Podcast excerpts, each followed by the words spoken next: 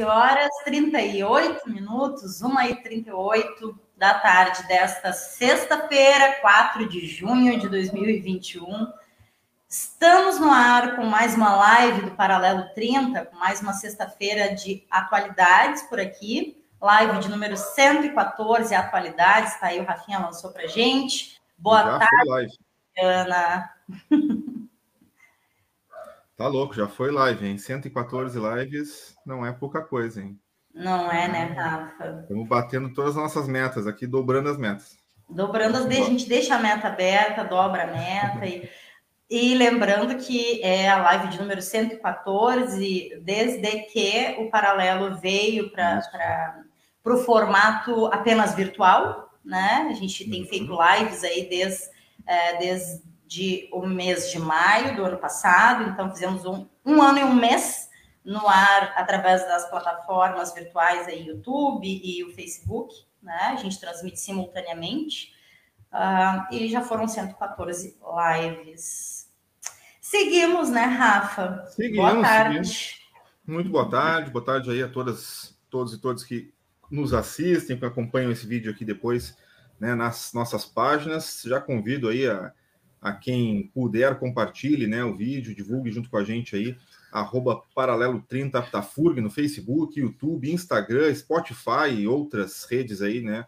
Essas nossas lives sempre se transformam, então, em, em podcasts depois, ou ficam os vídeos disponíveis nas plataformas para a gente continuar conversando, vem construir com a gente aí, fazendo aquele merchan de, de youtuber, né? Já deixa o teu de joinha YouTuber. aqui, subscreve, clica no sininho aqui embaixo, que para né? receber as notificações.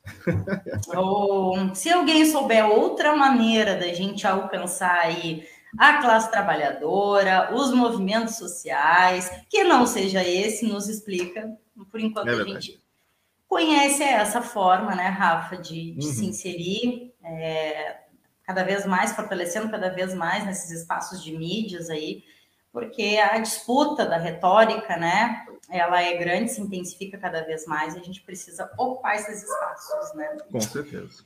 Com certeza. Então é isso. E vou aproveitar já junto com esse teu, com essa tua divulga, Rafa, é, quem entrar no Instagram é, do Paralelo 30, na bio, que é aquele espacinho que fica ali embaixo da, da foto, né? Uh, no perfil inicial, tem um Linktree tá? Nem sei se é assim que pronuncia o, o. Um, é, e tem todos esses uh, os, as figurinhas que estão aparecendo aqui embaixo, né? Tem o link para todos os, os, nossos espaços de mídias, então dá inclusive para compartilhar o link do Linktree uh, para o pessoal ir lá e se inscrever, curtir, etc, etc, os nossos espaços de mídia, tá?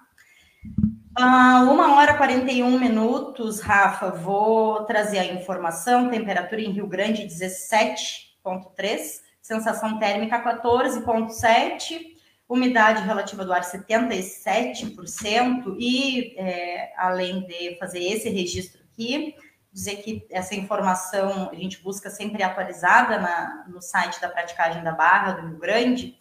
E lembrei, agora dando a, a temperatura, é, 17 graus, sensação aí perto dos 15, uh, ah, e parece que a gente sente como menos frio, né, hoje. E vi pela Metsul, não estou com a notícia aberta aqui, mas, mas é, vou trazer as informações. No, no portal da Metsul tem detalhado ali que tem uma uh, massa de ar quente vindo, né? Vindo do Uruguai, passa por a gente aqui sempre, né? Uh, e vai avançando aí é, por todo o estado. Então, no dia de hoje, sexta-feira, e uh, no dia de amanhã, sábado, tem a possibilidade, a gente já viu, ao menos aqui no cassino, é, umas pancadas de chuva bem fortes, né? Então tem a previsão de possibilidade. Não te ouvi, mas tem a possibilidade de. Isso, vai lá, abre aí. O que, que tu falou? Não, eu ia te perguntar se já, já choveu por aí? Choveu, e assim, algo de minutos, né? Poucos minutos, uma chuva bem forte para. Aqui, aqui para os lados da, da, do centro, aqui, Cidade Nova está bem escuro, assim, tá um nubladão, mas não, não vi cair água ainda. É, não, é que tá, tá, tá parecendo que vem mesmo. Tá mudando, né? A, a, então, por vezes aparece pesadão, né? sol né? e por vezes é, umas pancadas de chuva. Mas é isso, é essa massa de ar quente, né? E aí ali na Metsu é explicação super didática e detalhada, mas é uma massa que vem do norte para o sul e aí passa pela gente ali, o Uruguai, vai é, avançando é, pelo uh, Rio Grande do Sul todo, pelo estado todo. Então, pode ter no dia de hoje ainda temperaturas aí perto dos 30 graus em algumas regiões do, do estado, né? Uhum. Uh, e a previsão de chuva a qualquer momento aqui, né? Rio Grande sempre pega a, a rebarba das frentes quentes ou frias que passam, né? É, possibilidade de chuva a qualquer momento e amanhã também, né? É, previsão de instabilidade. Sim. Mas é isso, assim, e junto com essa notícia da Metsul, algo que me, é, me, me chamou bastante atenção é que, um, pelas previsões, assim, a gente estaria entre hoje e amanhã é, cerca de 10 graus acima da média histórica de temperaturas para o mês de junho, né? É, então, enfim, vamos Vamos ver, porque previsão é previsão que a gente faz aqui do site da praticagem é um registro da temperatura, sensação e umidade em tempo real, né? Sim. A previsão do tempo é previsão e por vezes é, acontece assim, por vezes não, né? Mas é isso, começamos já, né, Rafa, o Atualidades, é, dizendo aí para quem não, não vem nos acompanhando nas sextas-feiras e está chegando uh, nessa live agora, a gente tem feito as sextas-feiras de atualidades, que é trazer algumas notícias, destaques é, internacionais, em âmbito nacional, e também dando um enfoque para o Rio Grande do Sul e, sobretudo, para a nossa região e para Rio Grande né? Entendendo que a gente precisa sim de é, espaços de mídia, sobretudo que se comuniquem aí com a classe trabalhadora, né? Então, esse é o espaço. Quem quiser uhum. participar, comentar, trazer alguma questão aí, fique muito à vontade. O tá te preparando para apresentar alguma coisa aí que eu vi. Vou, eu dizer, eu vou, vou começar aqui então, já que a gente está já explicou aí, né, como é que está funcionando esse quadro. Vou, se tu me der a, a, licença, eu vou trazer uma, um recorte de uma notícia aqui do, do país, que eu estava dando uma olhadinha. Deixa eu só divulgar aqui na tela. Por favor. Vamos usar esta ferramenta de jogar na tela aqui. Aí, ó. Aí a notícia, então. Exército diz que Pazuello não cometeu uh, transgressão disciplinar em ato com Bolsonaro e arquiva a apuração o procedimento investigava se o ex-ministro havia violado regra que proíbe a participação de militar da ativa em ato político. Bolsonaro havia dito publicamente que não gostaria de ver Pazuello punido, tá? Então segue aqui a matéria da Stephanie Vendruscolo no país. O Exército Brasileiro então decidiu não punir o general e ex-ministro da Saúde, Eduardo Pazuello, por sua participação em ato ao lado do presidente Jair Bolsonaro, ainda sem partido, no Rio de Janeiro, no dia 23 de maio. Em nota oficial divulgada na quinta-feira, a corporação afirmou que não restou caracterizada a prática de transgressão disciplinar por parte do general Pazuello. Tá aí as palavras deles. Informou ainda que arquivou então esse procedimento disciplinar e que havia, que havia sido instaurado né, para avaliar se ele havia violado ou não o regramento interno das Forças Armadas. Seguindo, a participação do militar no ato ocorreu dois dias após o ex-ministro prestar o seu depoimento à CPI da pandemia, em que foi duramente questionado por senadores e mentiu para blindar o presidente Bolsonaro da responsabilidade pela má gestão na pandemia. O evento causou aglomeração, causou aglomeração e reuniu apoiadores bolsonaristas em meio ao escalonamento da crise sanitária no país e do arrefecimento do clima político. Aí eles seguem aqui na matéria, né, dizendo, ó, sem máscara, assim como Bolsonaro, Pazuello subiu ao palanque, discursou e chegou a ser elogiado pelo presidente. Havia Pazuello, no caso, havia voltado ao Exército depois de ter sido demitido do Ministério por pressão do próprio Congresso. E na última terça-feira ele foi nomeado oficialmente como secretário de Estudos Estratégicos da Secretaria Especial de Assuntos Estratégicos da Presidência da República. Chega a ser até engraçado esse cargo que criaram para ele, para dar uma blindada no Pazuello lá no governo do Bolsonaro. A decisão sobre a punição do ex-ministro ficou então a cargo do comandante do Exército, o general Paulo Sérgio Nogueira de Oliveira, e tinha o potencial de gerar uma crise militar na gestão do Bolsonaro. O presidente já havia deixado claro publicamente que não gostaria que Pazuello fosse punido, o que deixou o ministro da Defesa, o general da Reserva Walter Braga Neto, na delicada situação de ou desafiar o seu chefe ou reduzir a sua própria estatura diante do subordinado, o que colocou à prova a ala militar do país, que vê então o maior escalonamento de sua influência desde a redemocratização. Ao comemorar a decisão à noite, em transmissão ao vivo pelas redes sociais, o presidente afirmou que ninguém interfere nesse tipo de decisão do Exército e que é muito comum que militares não sejam punidos. A decisão é do chefe imediato dele ou do comando da unidade, disse o presidente Jair Bolsonaro. Na nota divulgada à imprensa, em que não apresenta maiores detalhes sobre a decisão, o Exército afirma que o comandante analisou e acolheu os argumentos apresentados por escrito e sustentados pelo general e que dessa forma não caracterizada a prática de transgressão disciplinar. Não resta, não restou caracterizado. Em sua defesa, o ex-ministro da Saúde argumentou que o ato não era político partidário, porque Bolsonaro não é filiado a nenhum partido político e não há campanha em andamento no país. Também afirmou que foi convidado apenas para o evento como motociclistas, para um evento com motociclistas e que a certa altura foi chamado para subir então no carro de som. O né? Brasil. Brasil, né? Brasil, o governo Bolsonaro, né? É. E a gente segue vendo, né? Eles se protegendo e mantendo, né? Os grupos deles sempre fora, fora das punições. É, Rafinha. Infelizmente. Vou... É, e agora até estou dando uma procurada aqui, mas não encontrei. A matéria do País não traz. Mas hum. uh, em outra matéria que eu tinha lido em outro site, agora eu não estou encontrando em qual foi. Eu até tá. achava que tinha sido no Media Ninja, no, no Facebook, talvez mas eu tinha visto um trecho do regramento mesmo militar, né, uh, o qual estaria em voga, né, para ser discutido ali, e, e o trecho era claríssimo no quesito de que realmente ele não poderia estar presente ali, né, deixava muito claro que realmente o Pazuello estaria incorrendo aí, né, numa transgressão disciplinar, uh, é. mas não encontrei Agora, se eu encontrar aqui mais no meio do programa, eu vou trazer esse trecho. Agora, e... depois, enquanto tu estiver dando uma olhadinha numa notícia aí, eu. Eu vou trazer, tem uma é, pré-pronta para.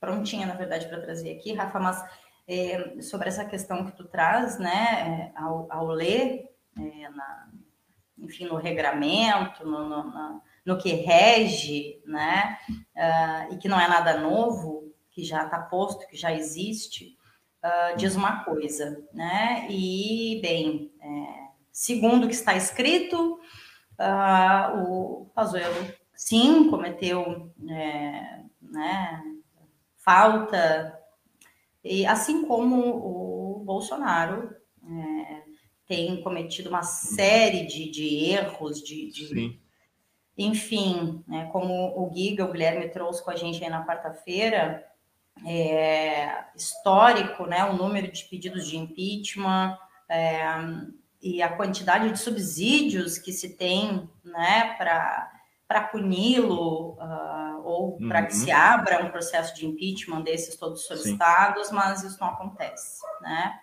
Então, é, a gente está acompanhando, muitas vezes é, com grande indignação, né? É. Mas o que, que, a gente vai fazer? Vamos Sim. seguir noticiando e resistindo por aqui, né, Rafa?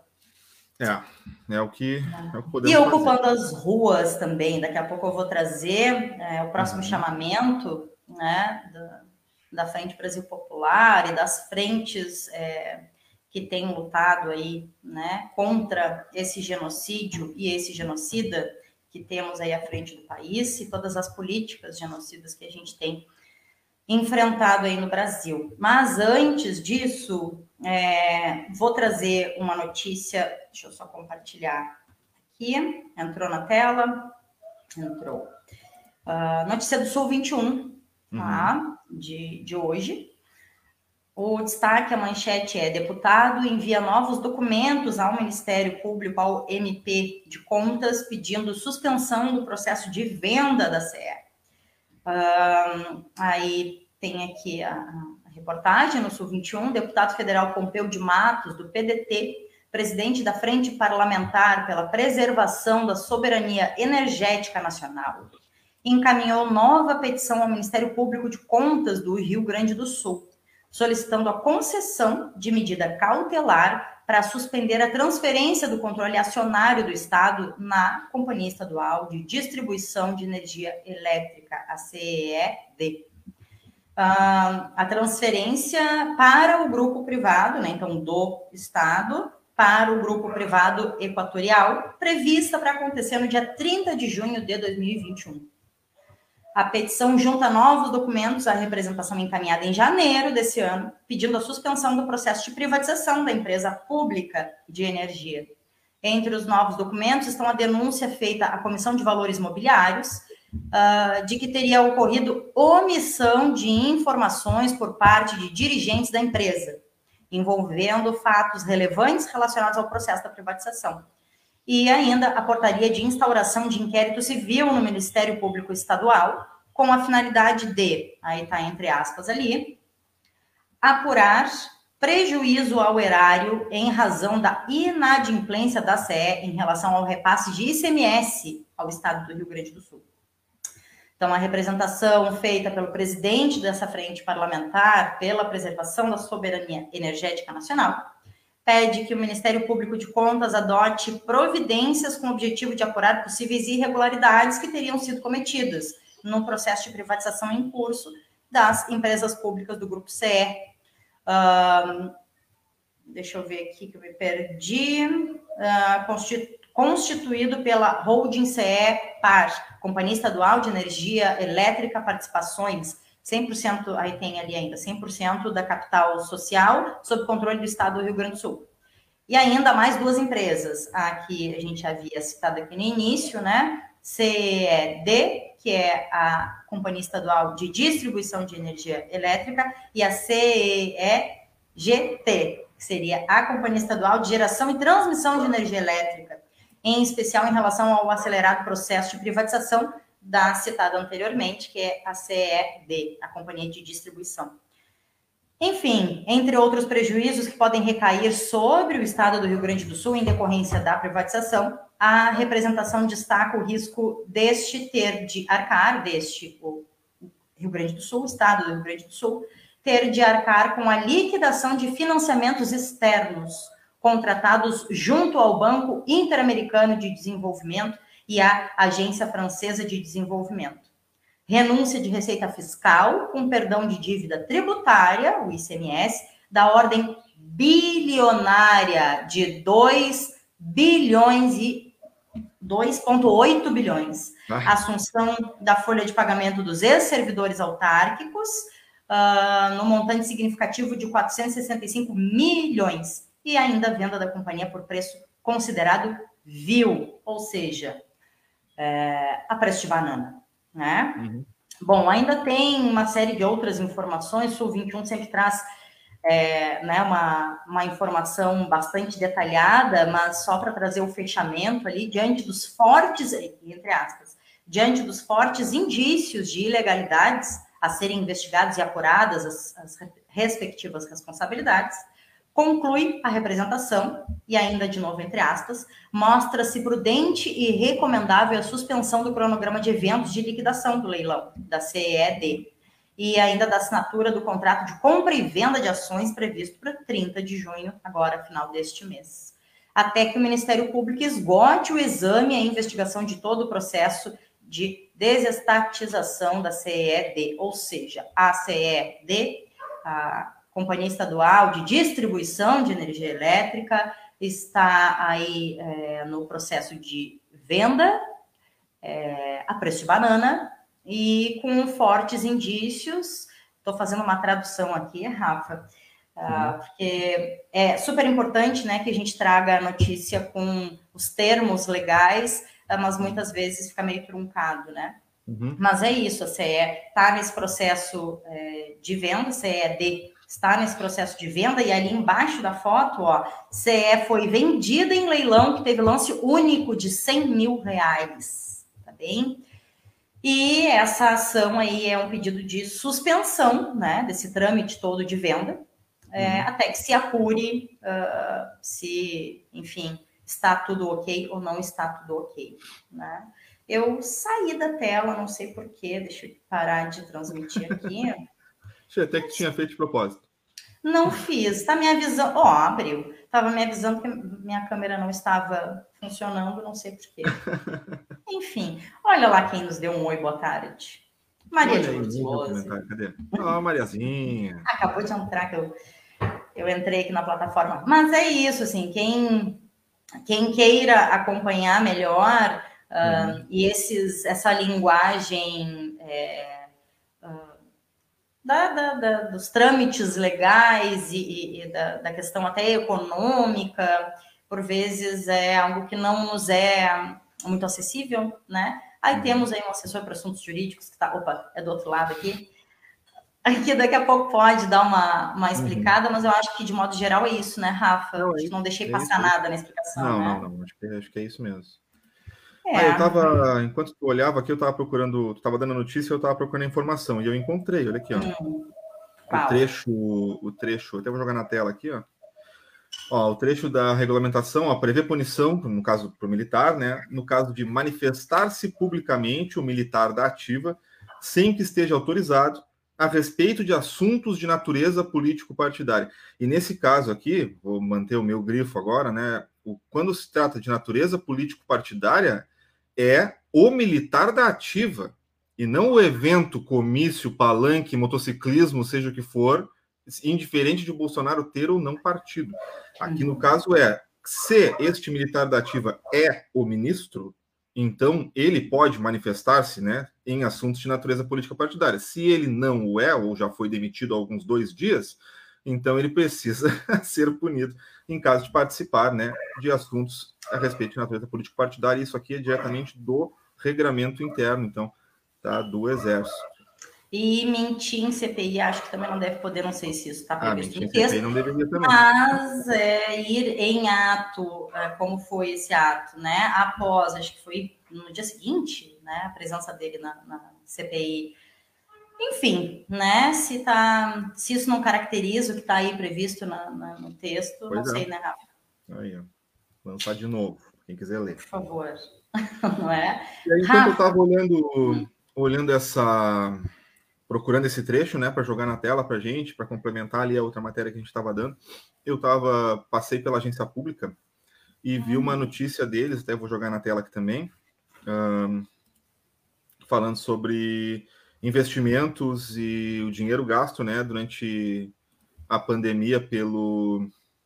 Só um pouquinho tentando fazer duas coisas ao mesmo tempo, ah. tentando falar e botar as coisas na tela ao mesmo tempo. Eu tô velho, não tô conseguindo mais. Ó. Não, hoje, hoje a gente tá. Hoje o negócio tá puxado, né, Rafa? Mas vamos lá. É, hoje, hoje tá estranho.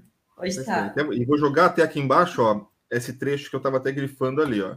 Hum. Uh, então tá aí, o Ministério das Comunicações gasta mais em campanha de volta às atividades do que na própria vacinação, matéria da agência pública. Aí eu grifei larguei ali embaixo, ó, a pasta gastou 5 milhões com campanha de vacinação, enquanto vídeos para retomar atividades custaram 30 milhões e pelo atendimento precoce 19,9 milhões. Ó, 5 milhões de reais. Então, esse foi o gasto do Ministério das Comunicações do governo federal com a primeira campanha exclusiva sobre as vacinas contra o novo coronavírus, realizada pela pasta até abril desse ano. Veiculada três meses após o início da vacinação no país, o valor foi um sexto do investido na campanha sobre retomadas das atividades e um quarto do que foi investido com as peças que estimulavam o atendimento precoce. As informações foram repassadas pelo próprio Ministério para a agência pública através da Lei de Acesso a Informações. Segundo a resposta recebida pela reportagem, o Ministério das Comunicações fez sete campanhas sobre a Covid-19 desde 2020, incluindo as realizadas então pela Secretaria Especial de Comunicação Social da Presidência da República. Os valores não incluem gastos e campanhas realizadas por outros ministérios sem a participação, então, tá, do Ministério uh, da de Comunicação. A campanha sobre a vacinação é a mais recente delas, veiculada entre os dias 17 e 30 de abril e teve o segundo menor investimento. Ela perde apenas para uma campanha sobre os riscos da doença no início da pandemia de março de 2020, que contou com a participação de algumas figuras, né, como Otávio Mesquita, Felipe Melo, entre outros.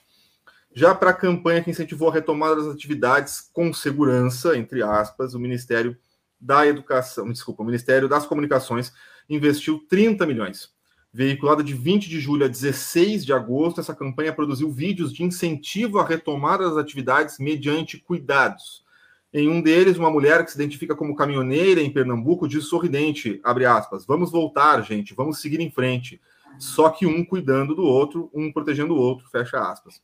Em outra peça, uma mulher empresária diz, abre aspas, nós queremos muito continuar e voltar a trabalhar, com responsabilidade, com cuidado.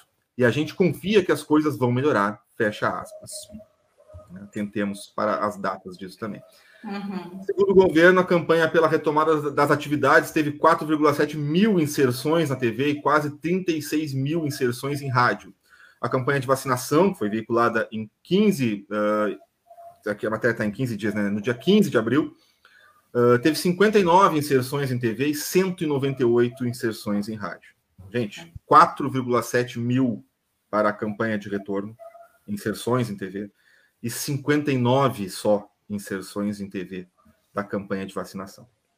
A pública questionou, então, o Ministério de Comunicações sobre os baixos valores investidos na campanha de vacinação, uh, o período de veiculação e se há alguma outra etapa dessa campanha que já esteja aprovada, mas não obtiveram resposta até a publicação. Eles trazem aqui alguns gráficos, ó, uh, trazendo alguns dados. Ó, campanhas realizadas pelo Ministério das Comunicações na pandemia, ó, 108 milhões.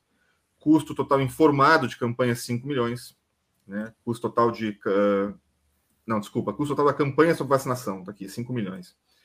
Ó, campanha de medidas de prevenção e sobre ações para estados, eles trazem aqui os valores, né? Se quiser dar uma olhadinha, tu joga ali no site da agência pública, né? Não vou trazer esses dados todos aqui, que são chatíssimo ficar lendo isso aqui no ar para vocês, né?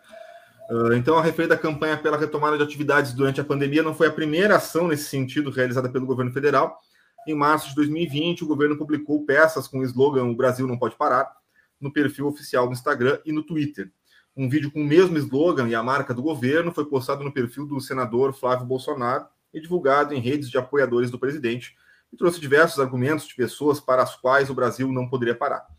Na mesma semana, em pronunciamento em rede nacional, Jair Bolsonaro afirmou que era preciso conter a histeria, que o vírus brevemente passaria e que, abre aspas, devemos sim voltar à normalidade, fecha aspas. As peças com o slogan O Brasil não pode parar, contudo, não estão incluídas nos dados e valores informados pelo Ministério das Comunicações a essa reportagem. Tem aqui a imagem ó, e os logos pois que é. foram utilizados. Ó. Tá aí, né? Gente, é isso, né? A matéria segue, é mais comprida, claro, é um dossiê inteiro sobre os gastos né, do Ministério Sim. de Comunicação com relação a essa a esses dados, né, a esses, uh, esses gastos, mas é... é um absurdo, né? Um absurdo. Eu queria só era trazer, gente... porque eu acho que é algo que a gente tinha que trazer na tela, né, e ressaltar nesse nosso programa de atualidades.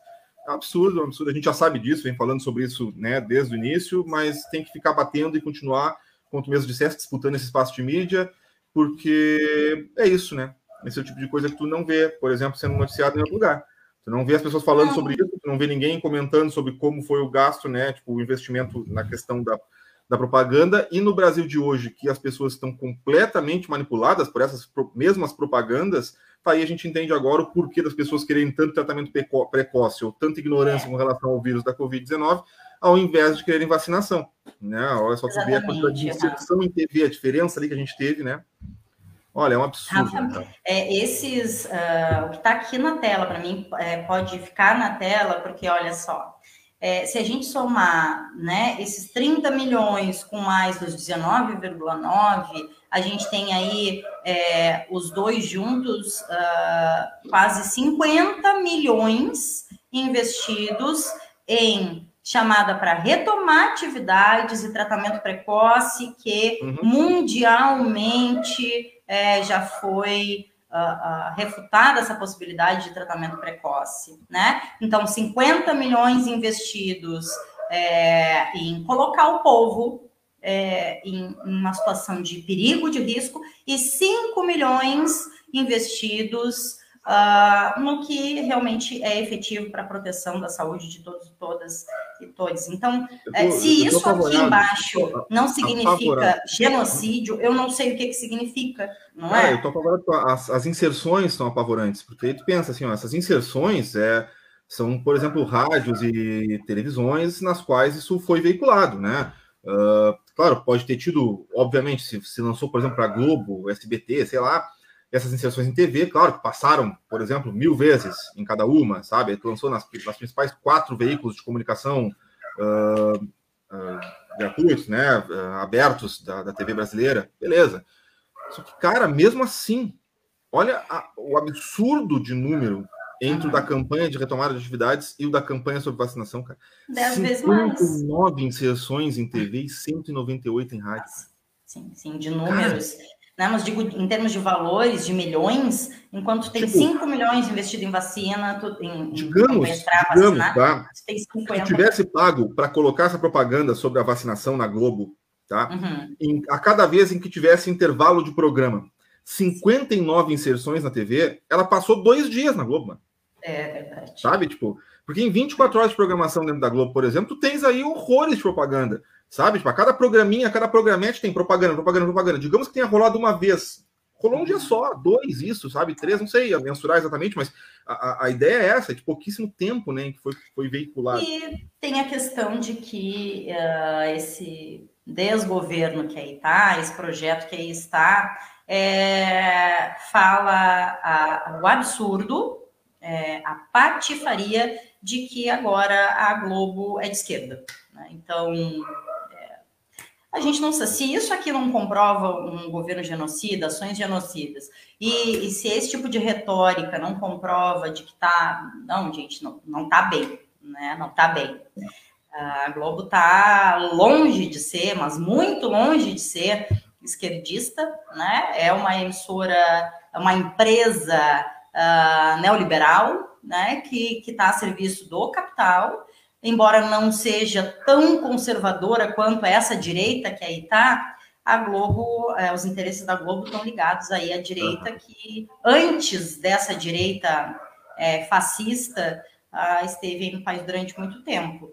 Uh, não tem nada a ver com esquerda, né? Então, mas a gente precisa ficar repetindo, como disse a Mariazinha ali embaixo, ó, vou trazer ao contrário, tá? A Maria uhum. disse, é preciso divulgar muito mesmo né? E foi bem no momento em que tu trouxe, né, Rafa? Bom, se a gente não isso. divulga, onde é que aparece isso, né? Exatamente. E antes da Maria, a Carolzinha Caroline colocou: uh, Eu sei que isso seria uma confusão. Ah, mas vamos que a gente adora uma confusão, Carol. a gente gosta. Mas as Forças Armadas devem ser repensadas. Elas geram um rombo enorme nas finanças do país, especialmente com pensões.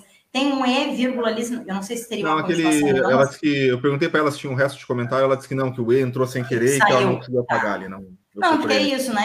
Especialmente com pensões, e ela finalizou, e, e é isso, né? E uhum. seja com pensões, e seja com reajustes, uh, porque a gente também já, né, durante essa, essas últimas semanas, é, acho que aqui no paralelo mesmo, né, a gente recebeu essa essa, esse comentário, né, de que, bom, uh, tá, não tem dinheiro para vacina ou para campanha de vacinação, é, mas tem para fazer todos os reajustes de benefícios, uhum. de salário, seja salário, for, né?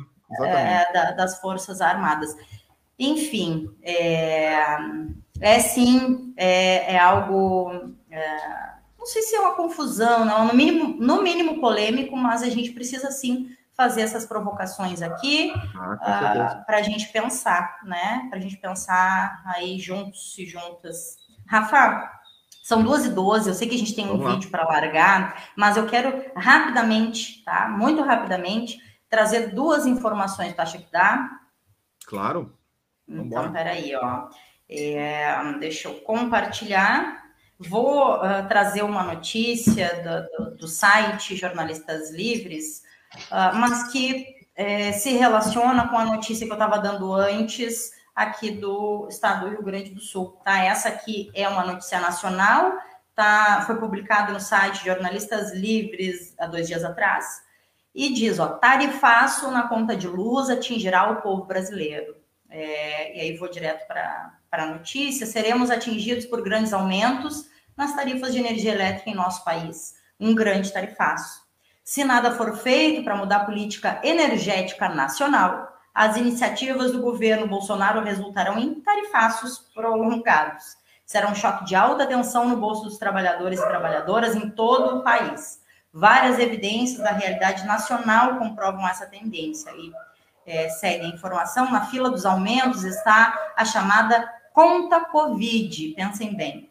Em plena pandemia, o governo Bolsonaro publicou o decreto número 10.350 de 2020, que criou uma gigantesca dívida na conta de luz e os recursos foram destinados para proteger os empresários da crise e manter os altos lucros dos agentes do setor elétrico. Na primeira fase, foi autorizada a contratação de uma dívida de 15,3 bilhões junto a 16 grandes bancos. Destes, 71% privados. A operação com taxas de juros abusivas, CDI mais 2,8% ao ano, acumulará impacto superior a 20 bilhões de reais, que serão integralmente cobrados aonde? Nas contas de luz da população brasileira nos próximos 54 meses a partir de junho de 2021. Agora, nesse mês de junho, a gente já tem aí é, a bandeira vermelha, eu me esqueci qual é o termo, mas é como se fosse assim, bandeira vermelha um pouco mais agravada, tá? É, é vermelha, mas é um pouco mais cara do que a vermelha, tá? Bom, voltando para a matéria.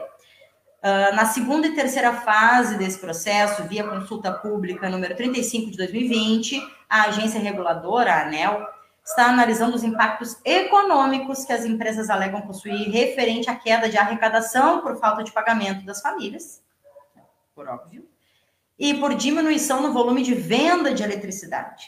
Ninguém sabe ao certo o rombo e o tamanho do aumento causado pelo tarifaço, mas a ANEL autorizará uma revisão tarifária extraordinária para as companhias, a ser aplicada provavelmente no ano que vem, 2022. Na prática, os consumidores cativos de energia, é, como não ser, terão que pagar o lucro cessante das empresas de eletricidade causado pela crise do Covid, uma imoralidade completa. O que, o que, que significa isso? Né? A gente vai pagar um valor exorbitante na conta de luz para garantir o lucro das empresas de eletricidade, tá? Uh, enfim, tem mais informações aqui, na verdade, muito mais informações aqui, tá? Para quem queira tá no site jornalistaslivres.org, é só entrar ali, tá? Num dos destaques, tá? Uh, teria muito mais informações para trazer aqui. Acho que super cabe, Rafa. Na sequência, eu já compartilho ali na nossa página do Facebook uh, o link da matéria, tá? Mas é para que a gente fique ligado, a gente vai ter um aumento significativo na conta nesse mês de junho, uh, algo que já não é nada barato para a gente aqui. Era o que eu ia né? te dizer, como se, já, como se não fosse barato já, né? Vou te dizer, o troço é um absurdo que a gente é, paga de luz já, já há horas. Rafinha, eu vou. Sei que tem vários comentários ali, mas antes então, de olhar para os comentários, eu só vou trazer rapidinho aqui, pode ser? Claro, claro. Mais uma notícia? Olha aqui, ó. Não, eu não mando nada. Tu sabe que eu não mando, olha. Não mando nada, Rafa. Uh, vou trazer mais uma notícia, então, compartilhando na tela. Uh, tem vários portais, entre eles aí o portal da Rede Globo, para quem quiser ir lá buscar. Eu preferi trazer Rede Brasil atual aqui para gente, Uh, a manchete é: ministro do STF suspende despejos de famílias vulneráveis por seis meses. A decisão liminar de Luiz Roberto Barroso acata pedido do PSOL e da campanha Despejo Zero para proteger famílias em áreas que já estavam habitadas antes do início da pandemia. E isso um, né, Rafinha, traz, trago essa notícia, é um, um avanço, uma conquista, embora. Que decisão legal, que decisão legal. Não é, embora seja por seis meses, e a gente sabe que daqui a seis meses as famílias cada, ocupam os espaços. Cada é, tá migalha tá de garantia que a gente consegue no Brasil do Bolsonaro é uma vitória. Então, é isso. A gente precisa olhar, né, com esse olhar de, de conquista, sim, e conquista, é, acho que acima de tudo simbólica, né, nessa luta, nessa, nessa guerra aí. Uh, mas uh, não, não se resolve tudo, tá? É, Para que as pessoas ouçam, a gente está tão, acho que sedento por notícia boa que às vezes a gente, né, ah, não vão mais mandar desocupar, não, peraí, são é, por seis meses, tá? Embora seja uma grande conquista. Uh, e foi, aí eu tinha visto é, um, um cardzinho, ah, se não me engano, uh, do publicação do Twitter, e quis trazer a notícia aqui, não, não vou me aprofundar muito, tá? Mas é isso. Uh, o PSOL entrou junto com as entidades atreladas à campanha Despejo Zero, luta para reduzir as vulnerabilidades das famílias durante a pandemia, e o Barroso, então, deferiu parcialmente a cautelar apresentada pelo partido uh, para, segundo ele, evitar, aí está entre aspas a fala dele, evitar que remoções e desocupações coletivas violem os direitos à moradia, à vida e à saúde das populações envolvidas. Eu vou parar aqui, Rafa, e vou dizer: alô, governo de Rio Grande, é, prestem atenção, deem uma lidinha nessa, nessa decisão do STF, ah, porque é, temos situações bem complicadas acontecendo aí é em verdade. Rio Grande. Já trouxemos, né, Rafa, aqui algumas semanas atrás, esse tema. Uhum. É, o Movimento Nacional de Luta pela Moradia em Rio Grande está é, tá numa luta constante, inclusive dizer aí para a Karina e para toda a galera do movimento que a gente está aguardando informações, tá? É, de como estão aí os, as tratativas com a prefeitura. Ah, mas está aí, né? É uma conquista e, sobretudo, uma conquista simbólica. Eu né, estava lendo contigo aqui, que tu jogou na tela, ainda, ainda diz ali que o prazo de seis meses a ser contado a partir da decisão, sendo possível cogitar sua extensão caso a situação de crise sanitária perdure, o que é óbvio que vai acontecer. Uhum. Né? Perdurará essa é? crise sanitária ainda mais um bom tempo, ainda mais do jeito que as coisas estão sendo tratadas nesse país, né? Então, obviamente, é. que vai ser pleiteada essa extensão e torcemos para que seja né, também deferida aí. Torcemos. E é que Mas eu, é uma né, decisão Rafa... legal, uma decisão legal, achei, achei, achei importante, uhum. acho que foi um, uma boa luz no túnel para a gente aí, no meio dessas notícias ruins que a gente tem trazido quase sempre, né? Pesadas, mas é, é, é legal. É eu estava lendo esses dias uma reportagem até, não lembro onde era, falando justamente sobre como mudou o perfil do morador de rua no país durante oh. o, a pandemia da Covid-19, porque justamente isso, assim, ó, outros perfis, uh, outros perfis de pessoas começaram a entrar em uh, níveis de miserabilidade, miserabilidade né? E tiveram que começar a morar nas ruas. Então, isso aí começou a modificar né, a, a população de rua que a gente via, aumentá-la significativamente e modificá-la.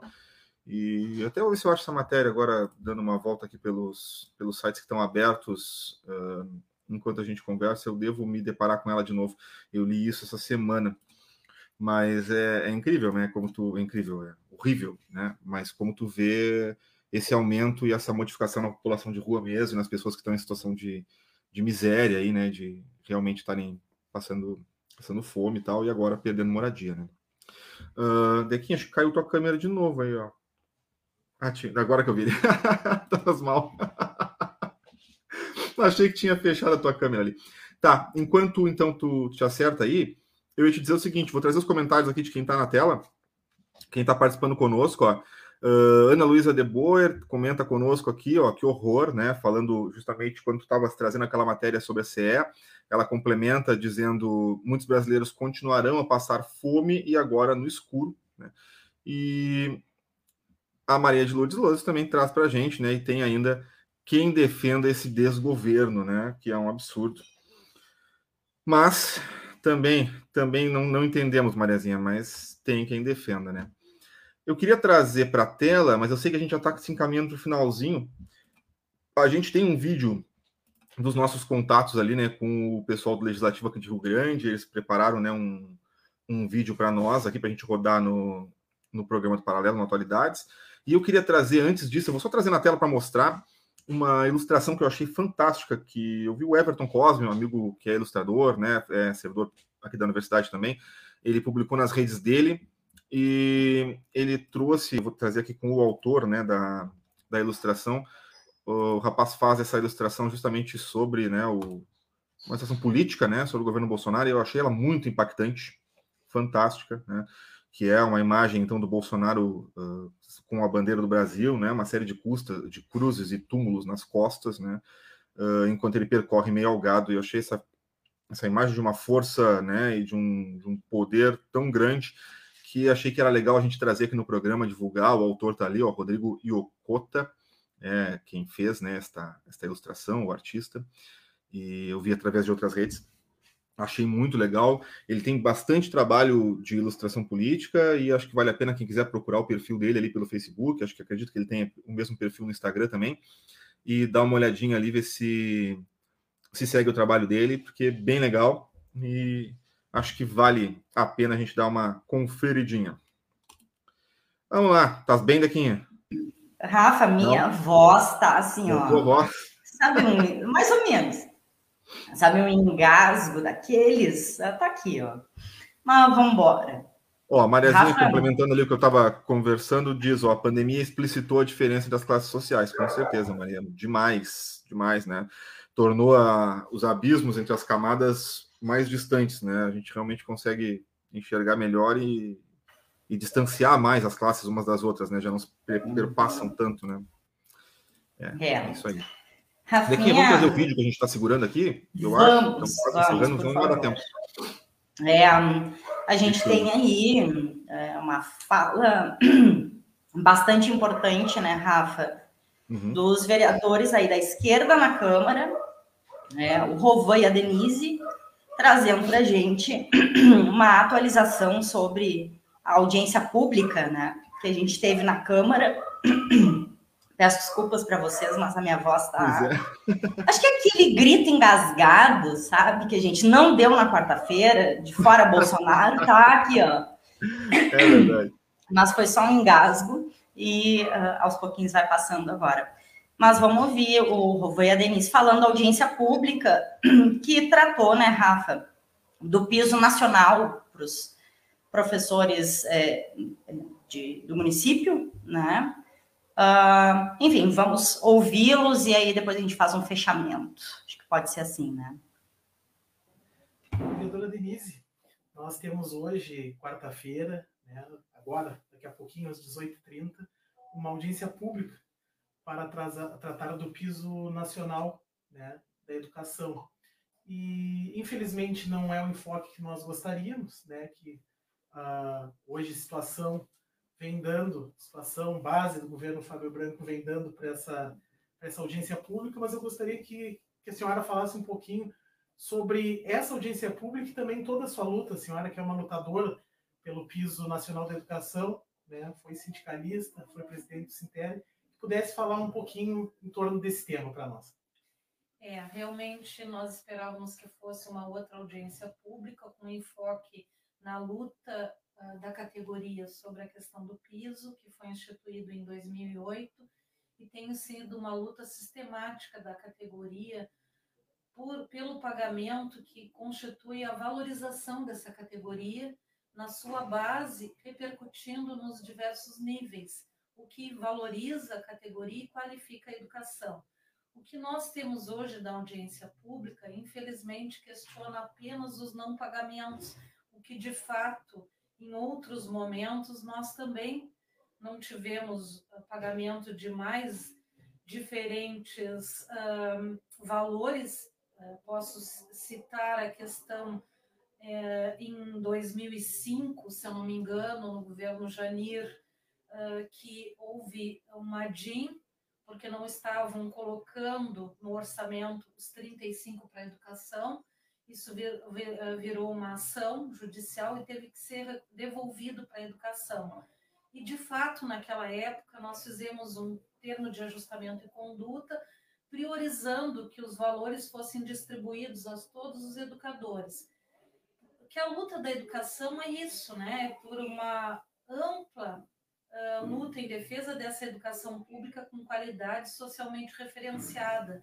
E nós valorizando essa classe tão importante que é a educação, nós estaríamos preparando as gerações futuras para melhor desempenhar o seu papel, tanto técnico como político no mundo. Então, quando nós nos deparamos apenas com uma situação de discussão do piso a respeito de um tema somente, que é se foi pago ou se não foi pago, nós queremos assim é que se construa, se reconstrua essa política novamente, que é fundamental para a categoria, respeitando essa categoria, porque respeito para nós é importante no momento que tu valoriza essa categoria, que tu não deixa essa categoria no momento de pandemia trabalhar de forma presencial sem a vacina. Isso é importante tocar, né? Porque a gente estava ainda agora no plenário falando a respeito disso. O comércio na metade sul vai fechar. Aqui o prefeito Fábio Branco decidiu que não irá fechar o comércio.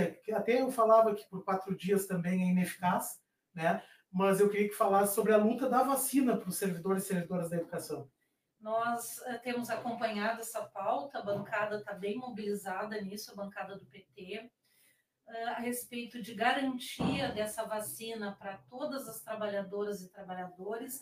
Iniciou-se na sexta, e aí, uh, infelizmente, o método não foi mais adequado, apesar de ser uma vitória da categoria, porque colocou relento várias professoras, né, que passaram a noite disputando a sua vacina o que nós entendemos no modo seguro que tem acontecido em outras etapas é que funcione que nem aconteceu na vacinação dos portuários, o sistema drive-thru com ampliação dos horários ou a própria descentralização da aplicação da vacina e principalmente que ela seja agilizada para que finalmente essa categoria ser, possa ser vacinada em primeira e segunda dose. Somente com a vacina, vereador Rovan, que tem feito essa defesa também desta pauta e que nós vamos poder trabalhar uh, de forma uh, com respeito, né, com dignidade, que é o que nós tentamos trabalhar, e principalmente com a defesa da saúde de cada trabalhador e cada trabalhadora.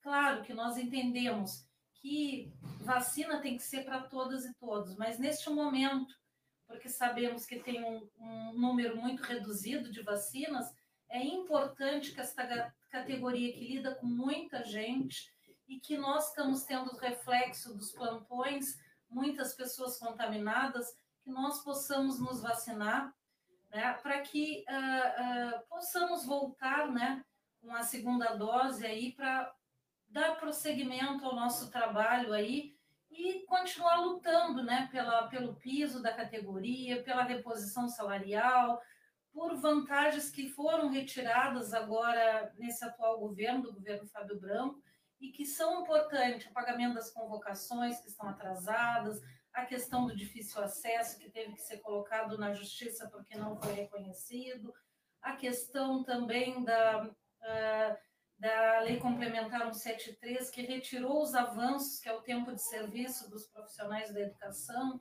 né, que de a cada três anos recebem 10%, então tudo isso é importante. Mas o piso realmente é uma luta importante da categoria e nós queremos, assim, que a sociedade comece um movimento de apoio a essa reivindicação tão justa. Obrigada. Vamos à luta.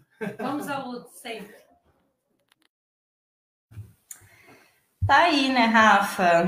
Tá aí a participação é, da vereadora Denise sobre essa pauta, com a, a participação junto aí, a, a colaboração, né, do, do vereador Rovan. Esse é o espaço da esquerda na Câmara, aqui no, no Paralelo 30, uh, ah, e né, ambos, a vereadora e o vereador, é, são da bancada do PT, e neste momento Uh, são quatro vereadores da bancada do PT que representam a classe trabalhadora, a esquerda, é, no município do Rio Grande. Então, a gente vai cada vez mais né, trazendo a participação deles e delas aqui para garantir né, que a, a, as pessoas de Rio Grande, a comunidade de Rio Grande, tenha acesso ao que está acontecendo no espaço legislativo é tão importante quanto nós sabermos o que está acontecendo no executivo. Né?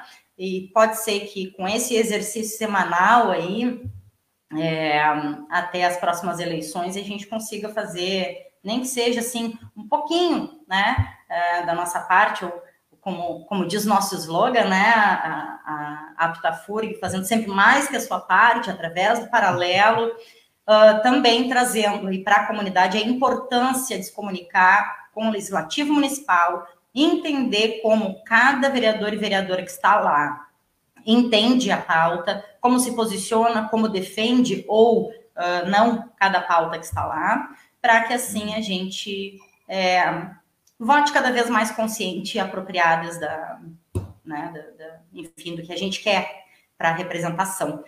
Um, esse espaço, então, da esquerda na Câmara, aqui no paralelo, está se consolidando. A gente tem também o espaço dos movimentos sociais, e a gente está organizando isso junto com a Frente Brasil Popular, para cada vez mais trazer aqui no paralelo as lutas né, dentro dos espaços de movimentos, de sindicatos, uh, ou dentro do espaço legislativo também.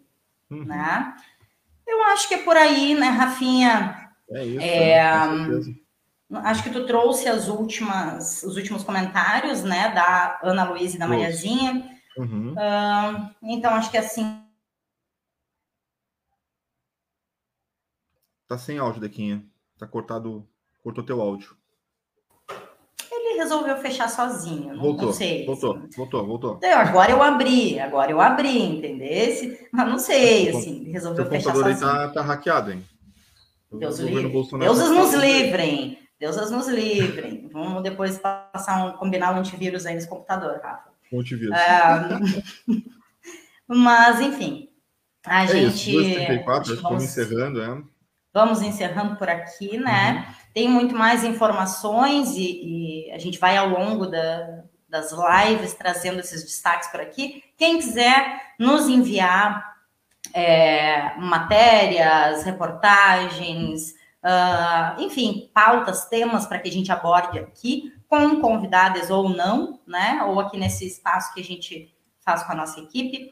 Fiquem muito à vontade, tá? A Mariazinha, Maria, Maria de Lourdes Lose já faz isso, tem feito e, e sempre, né, é, nos mandado uma notícia, uma chamada ou algo para que a gente traga para cá. E isso é muito importante para a gente, né? Que a gente tenha sempre muitas contribuições. Rafa. Segunda-feira, segunda-feira, nosso tema é meio ambiente. Vamos falar sobre um panorama geral, então, dos desafios e oportunidades para a proteção das florestas e da vegetação nativa do Brasil, hein? Não perde, vem com a gente na segunda, que vamos Aí. tratar de meio ambiente.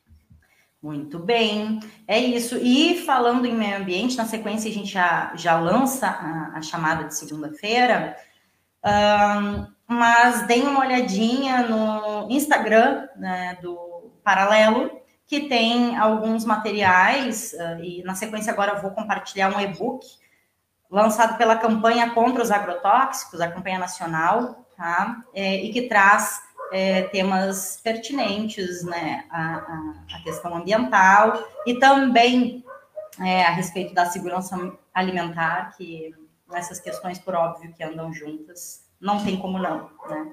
Então, na sequência, a gente lança por ali.